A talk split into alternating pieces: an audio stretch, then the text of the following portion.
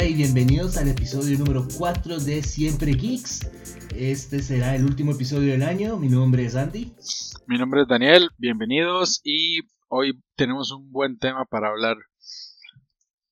Hoy vamos a despedir al 2020 con las series que nos trajo el 2020, con las mejores series basadas en un este, review de Rotten Tomatoes eh, entre popularidad y buenos eh, reviews de diferentes críticos.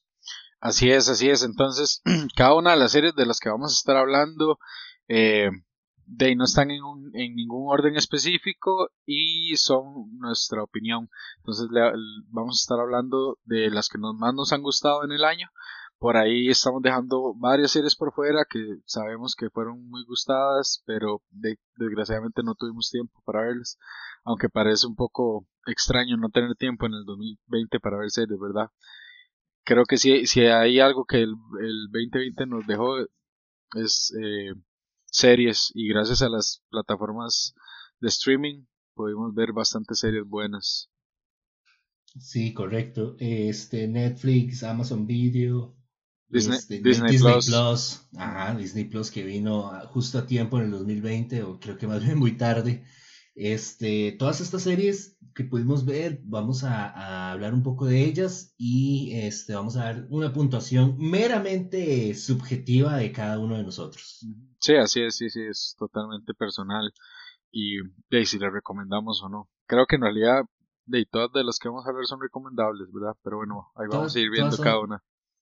Sí, todas son recomendables definitivamente. Y este, no, eh, sin, sin, sin perder más tiempo, arrancamos. La primera serie, Midnight Gospel. Daniel, háblenos de, de la misma. Sí, sí, sí. Eh, esta es una serie que yo vi porque me la recomendó un, un amigo. Eh, un saludo a Zach ahí si nos está oyendo. Este me insistió y yo dije, bueno, vamos a verle. Cuando planeamos cuando empezamos a ver de qué series hablábamos sobre el podcast, eh, la vimos por ahí en el, en el, listado y yo dije, bueno, pongámosla y yo opino de la serie que yo la, estuve viendo.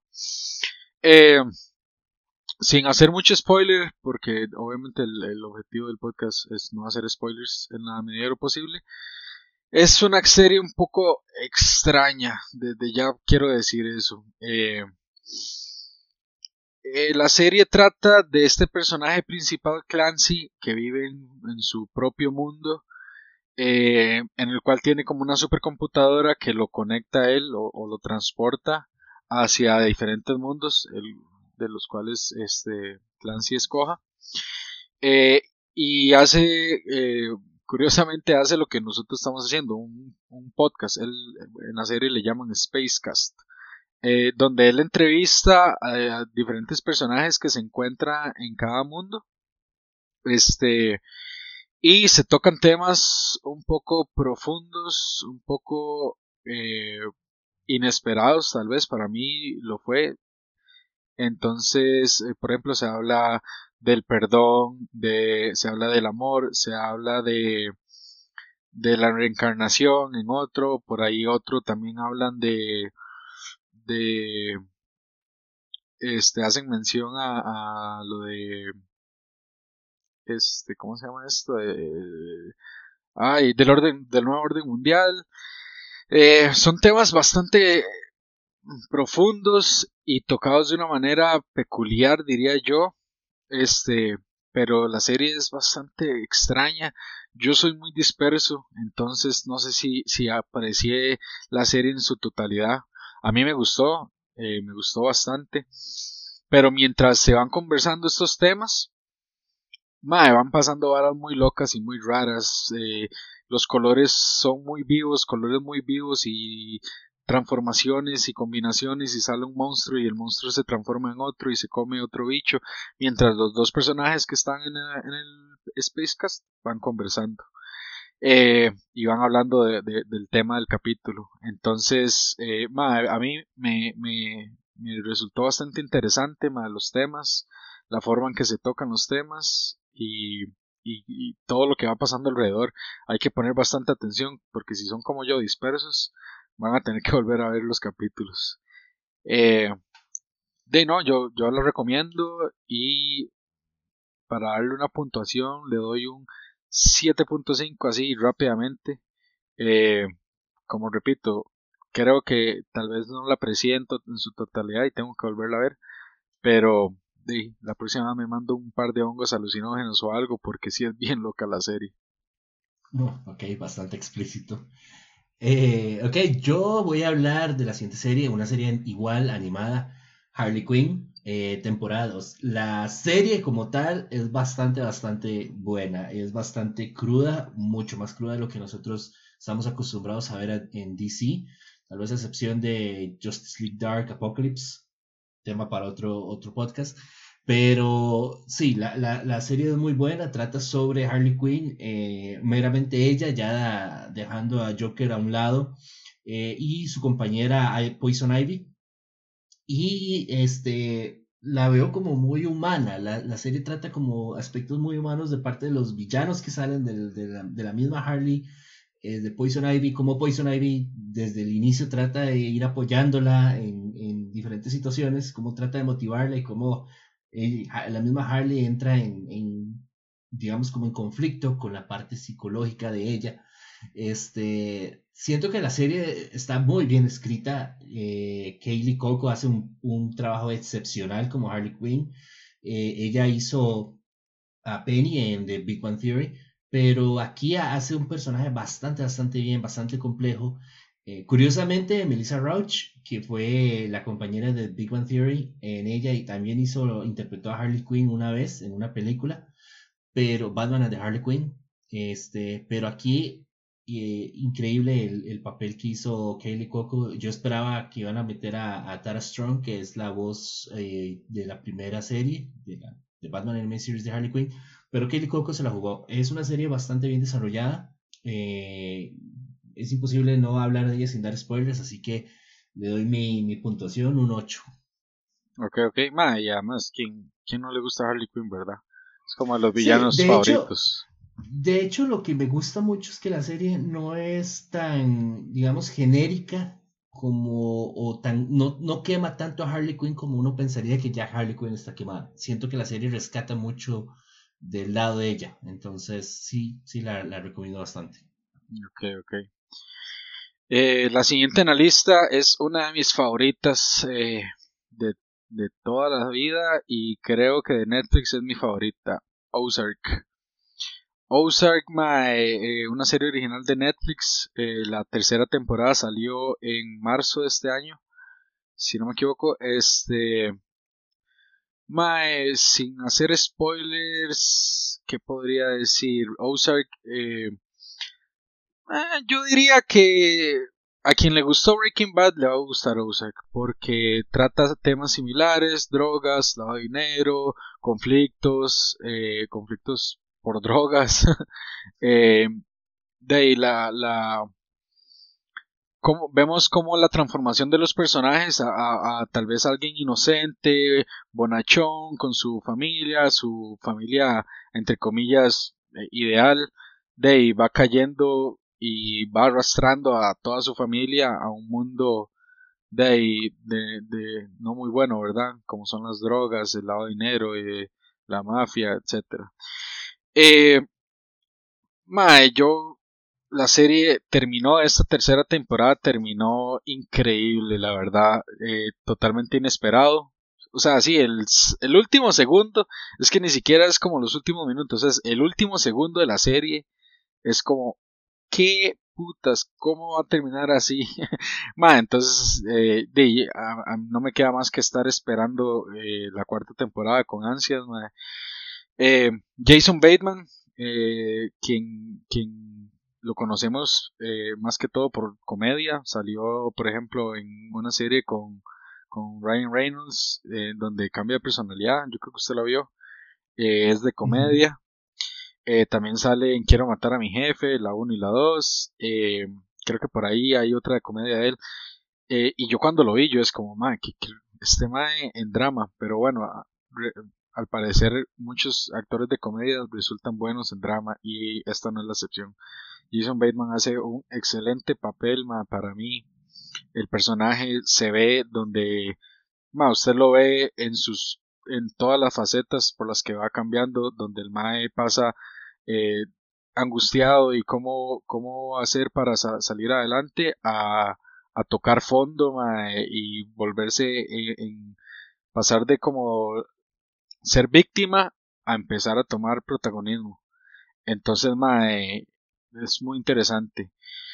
Eh, bueno, como dato curioso rápidamente, eh, Jason Bateman no es solo actor, él dirige varios episodios y si no me equivoco también es productor de la serie. Eh, la serie estuvo, sí, muy bueno este eh, la serie estuvo nominada varias veces a Emmys, entre los que ganó, ganó como papel de reparto la actriz de Ruth. Eh, ahorita no me acuerdo el nombre, vamos a ver si lo tengo por acá rápidamente. Ruth Langmore, que es el papel que ella hace. Eh, Julia Gardner, mae, increíble el papel que ella hace. O sea, usted, el, el acento, ella tiene que ser acento sureño y hacer una, una mujer eh, de armas tomar, eh, con valentía, que no le tiene miedo a nada, mae, totalmente, mae, es un excelente personaje. y el papel que ella hace, increíble, de, ganó dos veces, si no me equivoco, por, eh, por, por su papel, entonces eso habla muy bien de ella y de la serie, ¿verdad? Eh, ya para cerrar, eh, como repito, quien le gusta Breaking Bad y no ha visto Ozark, véala, estoy casi seguro que la va a ver, la recomiendo y para mí es un 9. Éxito se oye bastante bueno. Yo tengo que verla, pero no, no, no he tenido el chance. Han habido otras series. Eh, Bojack Horseman, Daniel, ¿qué nos habla de esta? Esta serie también ha sido bastante popular entre muchas personas, pero van con, con la intención de ver algo de comedia, algo de dark comedy, como, qué sé yo, padre familia, pero se encuentran con una cosa muy diferente. Correcto, mae. Bojack, yo estuve un poco eh, escéptico para la serie, me lo recomendó otro compa, eh, pero mi compa y yo por lo general no hacemos match en gustos, entonces yo es como más, no sé, pero un saludo a José ahí si me está oyendo. Eh, bueno, al final me convenció y la vi. Eh, son seis temporadas y media. A, esta última temporada le pusieron 6.5, es la segunda parte de la, de la sexta temporada que salió este año en abril, si no me equivoco. Eh, Mae, sí, como usted dice, tal vez uno empieza porque es una serie animada eh, en donde se meten animales como, como personajes principales, digamos, no como animales, sino eh, humanizados. Por ejemplo, el actor principal, que es un caballo. Eh, tenemos a Mr. Peanut Butter, es un perro. Pero también hay humanos. mae, sí, o sea, yo la verdad es que de comedia sí tiene, sí me río sí pasan cosas muy graciosas, eh, eh, pero referencias muy bien hechas, pero ma, la serie para mí es drama. Su, su principal categoría, si, si se le puede etiquetar así, eh, para mí es drama, ma. vemos la evolución de Bojack, un personaje que tuvo un actor que tuvo éxito en un sitcom de los noventas y él se aferra a esa fama ya años después eh, de ya no, ya la serie tuvo su éxito y él ya no es tan reconocido y tan famoso, entonces él empieza ahí un conflicto, eh, a raíz de eso hace otras, hace películas y hace series y vuelve a repuntar y, y después tiene otra caída y ahí va. Eh, para mí la serie hace muy buen desarrollo de personajes, cada personaje usted lo ve como, como evoluciona, tiene momentos inesperados. Es que, por ejemplo, usted eh, no sé si la comparación eh, es válida, pero usted ve a Homero y Homero es Homero siempre. Usted ve... Más o menos. Ahí podemos, ahí podemos debatir bastante en, en, ese punto, pero... Sí, sí, pero, pero, pero siempre es como muy, muy esperado, pero bueno, sí, en fin. Eh, mae, cada personaje cambia mucho y es diferente y cosas que usted cosas que usted esperaba de cierto personaje ya en esta última temporada eh, terminan siendo diferentes a lo que usted esperaba, eh, personajes admitiéndose quienes son, eh, eran diferentes en, temporadas anteriores y ahora los más dicen como no, más que este soy yo y así soy y está bien ser así y cosas así. Eh, cada personaje tiene una particularidad que yo creo que cada uno de nosotros o muchos de nosotros podría encontrar algo en ciertos personajes. A mí me pasó, eh, por ejemplo, en, Mr. Peanut Butter, que es muy gracioso, en Todd también, que bueno, eh, dato curioso, Todd eh, lo hace Aaron Paul, que es el actor de Jesse Pinkman en, Breaking Bad. a, a, Bojack lo hace Will Arnett, que Will Arnett ha hecho varias voces, entre ellas Batman en The Lego Movie y ha salido en varias otras series. Eh, también está mm, Brie Larson, se llama ella. Ajá. Ajá. No, perdón, Alison Brie, siempre la confundo. Eh, ah, sí. También sale en, en, en varias series conocidas. Eh, la serie está muy bien hecha y el final no pudo haber terminado mejor, la verdad. O sea, para mí es el final perfecto para Bojack y la serie en tal. Y como termina cada uno de los personajes. Entonces, ¿Qué puntaje le damos? Le doy 9 a Bojack, la verdad, y, y, a esta temporada, que es la que estamos hablando, un 9, y totalmente recomendada a mi parte. Excelente. Eh, continuamos con Rick and Morty, temporada 4. Eh, Rick and Morty llegó a ser una serie bastante, digamos, controversial.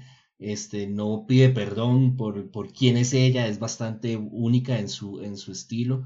Eh, siento que la evolución de lo que pudo haber sido Los Simpson o South Park en cuanto a género de comedia eh, oscura, más tal vez no tanto Los Simpson, que Los Simpsons es, viene siendo una parodia, pero sí puedo compararla tal vez con South Park o con Padre de Familia, que sí son un poco más eh, de, comedia, de comedia negra.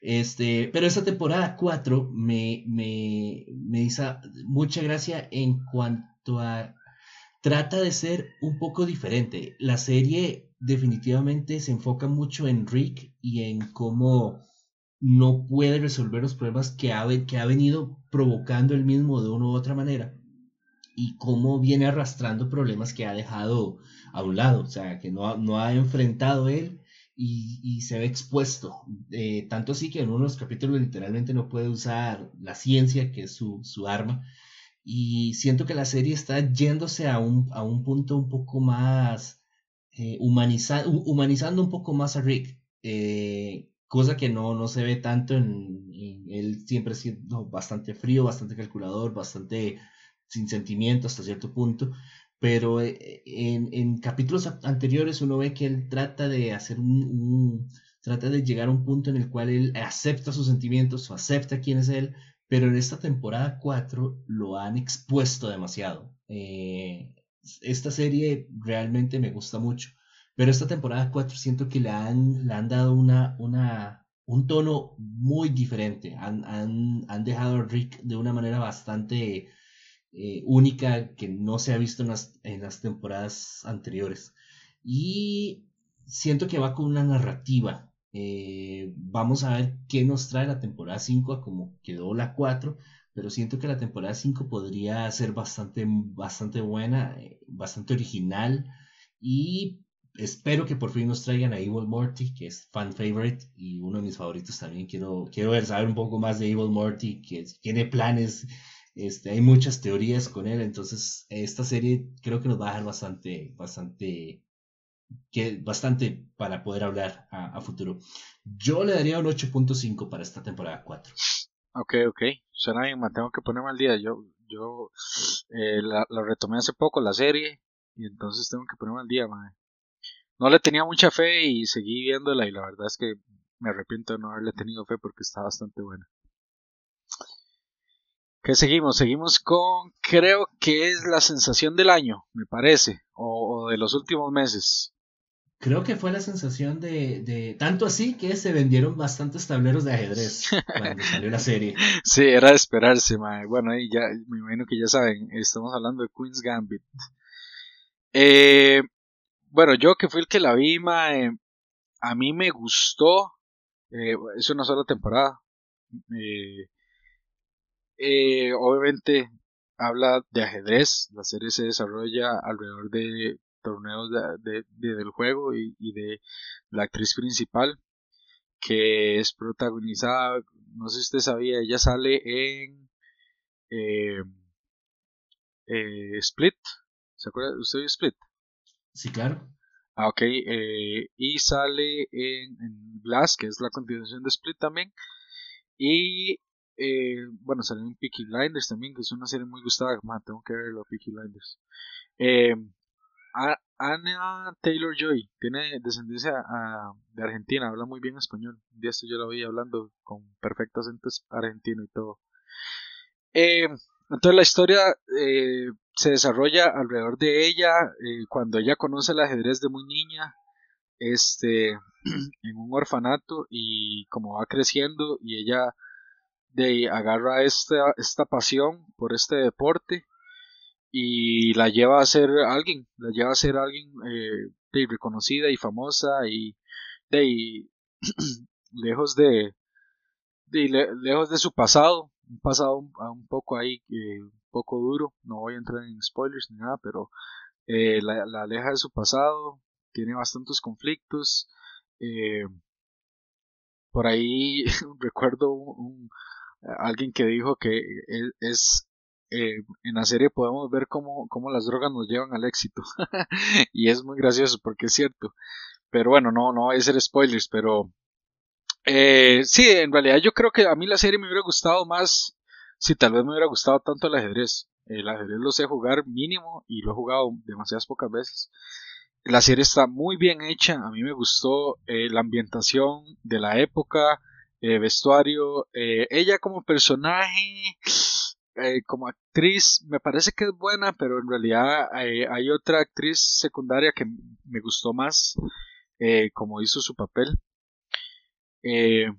pero no, en realidad la serie está muy bien hecha. A mí tal vez no me gustó tanto como la gente decía que, uy, man, la serie del año, boom, el boom. A mí no me pareció tan buena, pero sí me gustó. por ahí también sale Thomas Sangster, que él yo lo recuerdo en, Miss Runner. Yo no sé si usted vio Miss Runner. No, esa no la vi. Ok.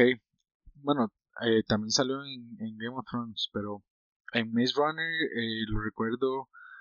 Eh, era un flaquillo ahí, machillo, pero bueno, ahí si ves la serie se va a dar cuenta de quién hablo. la serie le doy. Para mí, yo creo que me van a crucificar, pero bueno, es, es mi calificación ahí y el podcast se trata de eso, de, entrar en controversia, y que nos digan, ma, no, se está mirando fuera del tarro, no, no, es que esto y otro, eso nos gusta. Eh, anunciamos que era, era calificación subjetiva, ¿verdad? Sí, sí, pero yo le doy un 7. Eh, está bien. Bueno, entramos con los dos, las dos últimas series y este, ambos vimos ambas series y creo que ambas merecen el la calificación más alta, porque ambas series han sido muy buenas. Empezamos con The Boys. Qué buena, madre. Mi serie favorita del año pasado y este año, si no me equivoco. Bueno, ahí con Ozark, que si, si notaron, me emocioné mucho hablando de Ozark. Madre, The Boys para mí es top también. Sí, es la propuesta que tiene Amazon Video para atraer gente con una serie bastante diferente. Creo que es, em, si, podemos ponerla como en algún ámbito, es una serie como, como Game of Thrones en términos de que no es lo que uno esperaría ver en, una serie así. Tal vez Game of Thrones uno espera ver algo estilo Lord of the Rings y termina viendo que es Game of Thrones en su propio género. Eh, siento que The Voice es una propuesta bastante interesante a, lo que es la narrativa de superhéroes. Eh, vemos superhéroes que son humanos, completamente humanos, sin ningún tipo de, de poder, eh, o, más bien sin ninguna restricción moral. El primer episodio vemos a, a, The Deep, creo que se llama, el del agua, donde se baja los pantalones enfrente de Starlight y ya uno dice como, wow. Sí, sí. Esto, esto no es lo que esperaba ver. Y también vemos a Huey, donde está agarrado de las manos con la novia, y de un pronto a otro vemos ese parchón de sangre en la cámara y, vemos que A-Train sí. Es, es, el que le espedaza a la, a la, novia de Huey en vivo y uno dice, wow, esto no es, o sea, esto no es lo que esperaba ver. Y la temporada 2 definitivamente viene a ser bastante controversial, ataca lo que es, siento que ataca mucho lo que es el, el el, conserva, el conservativismo americano, este, que es extremista, y lo ataca de una manera bastante, bastante eh, satírica. O sea, es, una sátira, no, es una sátira muy bien desarrollada. Ataca lo que es el uso de la religión por parte de las personas con poder, eh, el uso del patriotismo por parte de las personas con poder como Homelander. Y luego vemos quiénes son por detrás, quiénes son realmente. Este, también vemos del otro lado, no solamente el lado de los superhéroes, de los, entre comillas, superhéroes, sino que vemos del lado de, The Boys, ¿verdad? De la banda, personajes bastante bien desarrollados. Karl Max, que hace a, a, Butcher, uno de mis personajes favoritos, cuidado y no mi favorito en toda la serie. Es, es, una persona decidida, a pesar de eso, una persona bastante leal a sus, a sus compañeros. Intenta no serlo, pero definitivamente lo es. Tiene su, su, su objetivo pero su objetivo cambia en la temporada 2, pasa a ser venganza, a ser rescate, sin hacer spoilers. Bastante, bastante bien. Vemos a sus compañeros cómo entran en conflicto entre arriesgar sus vidas, arriesgar las vidas de otros y terminan ayudándolo. Eh, The Voice, usted me la recomendó y definitivamente es una de las series más buenas que nos trajo eh, en general Amazon, pero para el 2020, la temporada 2, muy buena. Sí, de hecho, eh, si no me equivoco, Amazon fue, eh, perdón, The Voice fue la razón por la que yo pagué Amazon Prime. Y no me arrepiento, la verdad. Para mí es excelente, eh, como usted dice, es un punto de vista diferente a lo que estamos acostumbrados a los héroes. Tal vez Marvel y DC nos mal acostumbraron, de, si podemos decirlo de cierta manera, a, Dima, a creer que Superman es este eh, bueno, no, no humano, ¿verdad? Boy Scout. Exactamente, eh, todo correcto, el mae todo lo hace bien, el mae rescata, el mae tiene humilde, porque es Clark Kent, que viene de, de, una granja, mae, y en realidad, de, ¿y qué pasaría si no? Si no es así, si el hombre con más superpoderes del mundo eh, realmente es un desgraciado y el mae hace todo lo que hace por, por conveniencia propia es totalmente, es posible, digamos. Entonces, para mí, eh, esa premisa es muy, muy tuanes, a mí me cuadró mucho porque... Una narrativa que tiene DC eh, más asociada a lo que es The Voice podría ser como Injustice, donde Superman abandona completamente su moralidad después de perder a Luisa Lane y se convierte en un tirano. Aún todavía ese Superman, que es un poco cheesy hasta cierto punto, en cuanto a, lo que es ser bueno y pasarse a ser malo, no le llega la maldad que es Homelander, que sería su contraparte en The Voice, que definitivamente Homelander es un psicópata. Sí. Eh, es, otra, otro punto de vista. Vemos, por ejemplo, un Nor que también tiene su propia agenda, no se conoce mucho, pero sabemos que tiene su propia agenda. Eh, comparándolo con un Batman, o sea, los héroes de Marvel y DC, que son los más populares en cuanto a superhéroes hablamos, tienen definidos quiénes son los buenos, quiénes son los malos y quiénes incluso son los antihéroes. Pero The Voice eh, engaña al público, engaña a, tal vez no a los televidentes, a los que lo vemos, pero sí se ve que engañan al público que nos hace ver o les hace ver lo que nosotros vemos en estos superhéroes. Ellos completamente son otra cosa y es una serie muy, muy, para mí muy controversial si, si usted tiene una, un pensamiento conservador o un, o, un patriotismo, pero bueno, en Costa Rica y, casi que en Latinoamérica poco eso se ve, pero sí, es una serie bastante, bastante buena, bastante controversial, hay que verla con, con o sea, si, si usted espera ver una serie de superhéroes ordinaria, no, no, no es lo que va a ver. Y capítulo 1, o sea, cuando yo la vi el capítulo 1, yo quedé así como, wow, esto es diferente. Sí, desde el primer capítulo, es cierto, desde el primer capítulo usted dice, ok, no es lo que esperaba ver y me gusta. a mí, a mí me gustó. Desde a mí también. Eh, más, sí, y, como, como dato curioso, The Voice es un cómic, ¿verdad? Un cómic no de las casas tradicionales, pero sí es un cómic y, y, a los que les gustan los cómics podrían buscarlo, es bastante gustado y dicen que es bastante bueno. Un poco diferente a la serie y creo que hasta más crudo en ciertas cosas y eso es decir mucho porque en la serie se ve bastante gore eh, y bastante escenas de acción muy tuanes, pero, pero el cómic también eh, es bastante gustado. Sí, yo siento que viene como con muchos niveles, no solamente la parte de gore y la parte de acción, sino también la parte este, personal de cada uno. Vemos la adicción de A-Train, vemos eh, la necesidad de amor de Homelander, vemos, eh, sin tirar spoilers, quién es Stormfronter realmente, o sea, vemos también la, necesidad de aceptación hasta cierto punto de Starlight, tratar de, de hacer un mejor mundo y vemos que termina enredándose. O sea, es una serie muy compleja. Ahí Van quiere hablar también. Quiero opinar, sí, Van. quiero opinar. Está bien. Mae, sí, en realidad eh, a mí me gustó y para finalizar, mae, no sé. Ay, no, no, no, no sé si me gustará una tercera temporada porque siento que la segunda terminó como tenía que terminar. O sea, si, si a mí me dicen, mae, la serie ahí terminó, yo feliz. Para mí no le hizo falta más, pero bueno, vamos a ver. No, va a haber tercera temporada. Eh, van a empezar a filmar en febrero y este se va a estrenar en el 2022. Ok, ok, no. Bueno, y rating. Los dos la vimos, entonces demos un rating cada uno. Yo le doy un 9. 9, mae, sí. 9, 9.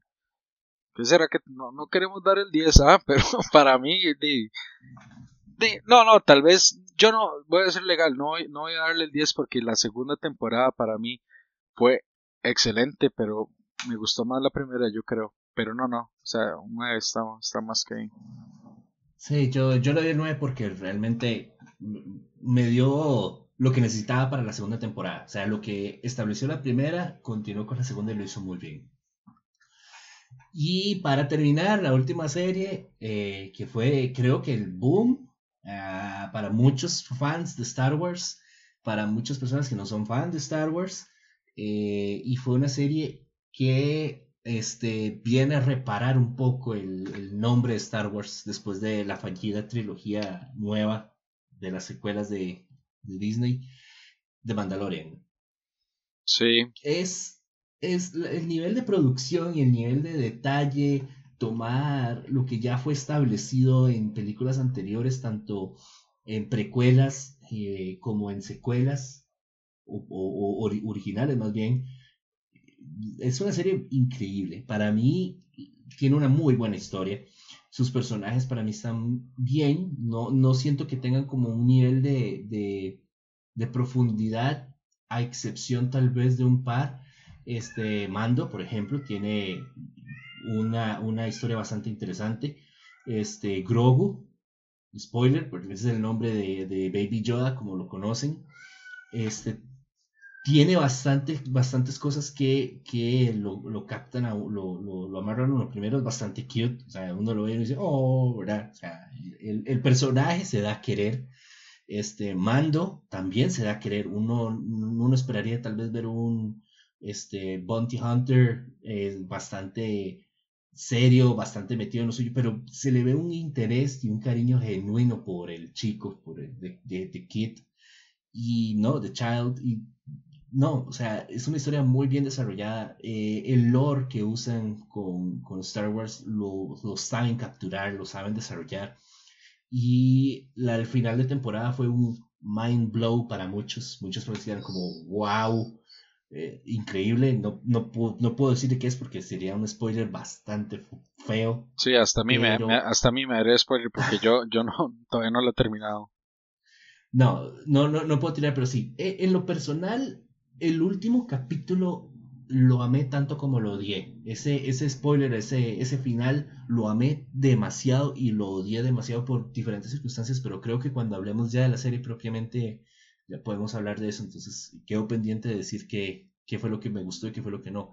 Pero sí, definitivamente The Mandalorian es una serie que nadie se esperaba, nadie sabía que se necesitaba y ahí está. Disney lo logró con, con The Mandalorian. Y de ahí vienen el montón de series, ¿verdad? El montón de cosas. Vieron el, el triunfo, el empuje de, de John Favreau al desarrollar esta serie. Y bueno, nos viene con sorpresas, ¿verdad? Ahsoka Tano y The Rebels vienen en la misma línea del tiempo. Entonces, vamos a ver qué nos trae.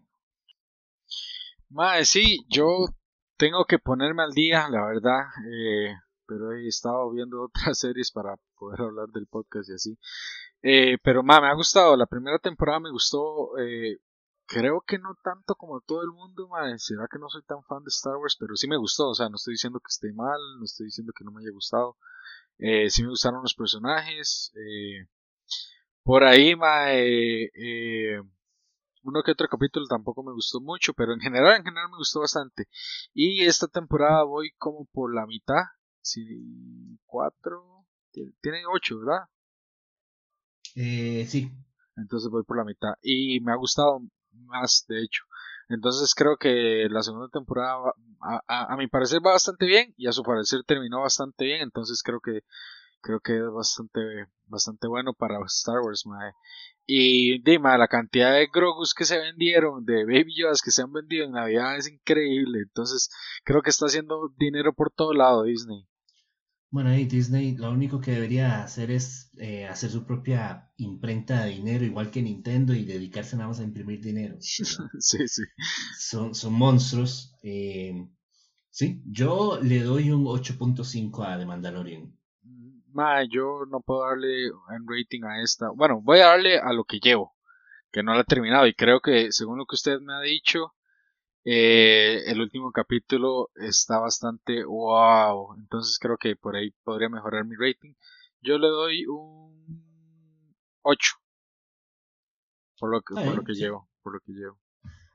Sí, eh, sí, siento, siento que, que temporada 3 de, a como terminó temporada 2, temporada 3 va a ser interesante, pero vamos a ver qué, qué nos trae Disney con Ahsoka Tano y con The Rebels. Eh, y no, eso sería, 2020 nos trajo series bastante, bastante interesantes, bastante buenas. Siento que muchas de las series que metimos son eh, de, continuación de temporadas, pero se pulieron, honestamente se pulieron con esas temporadas para el 2020 y este, agradecemos mucho el, poder ver este tipo de series eh, desde la casa, streaming a la hora que uno quiera, hacer el binge watch, ¿verdad? Y no, vamos a ver qué, qué nos trae el 2021. 2021, y de una vez digo, nos va a traer excelentes animes. Muchas de las temporadas de animes eh, que iban a ser para, para el 2020 las aplazaron y las tiraron para el 2021. Vemos, por ejemplo, Attack on Titan, que debió haber salido a principios de año, a mediados de año, salió a, casi que al final de año,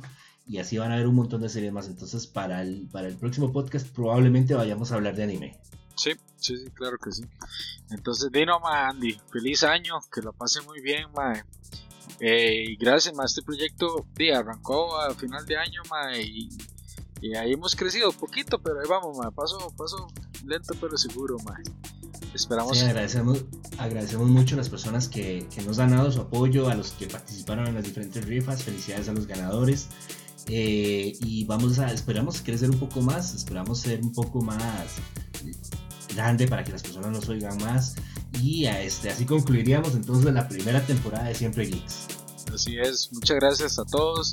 Recuerden, nos pueden seguir como Siempre Geeks en Twitter, Facebook e Instagram. Eh, ahí vamos a estar haciendo más rifas, les traemos noticias, curiosidades, etcétera. Entonces no nos dejen de seguir y muchas gracias por el apoyo. Feliz año y que la pasen muy bien. Feliz año, mi nombre es Andy. Y yo soy Daniel, pura vida.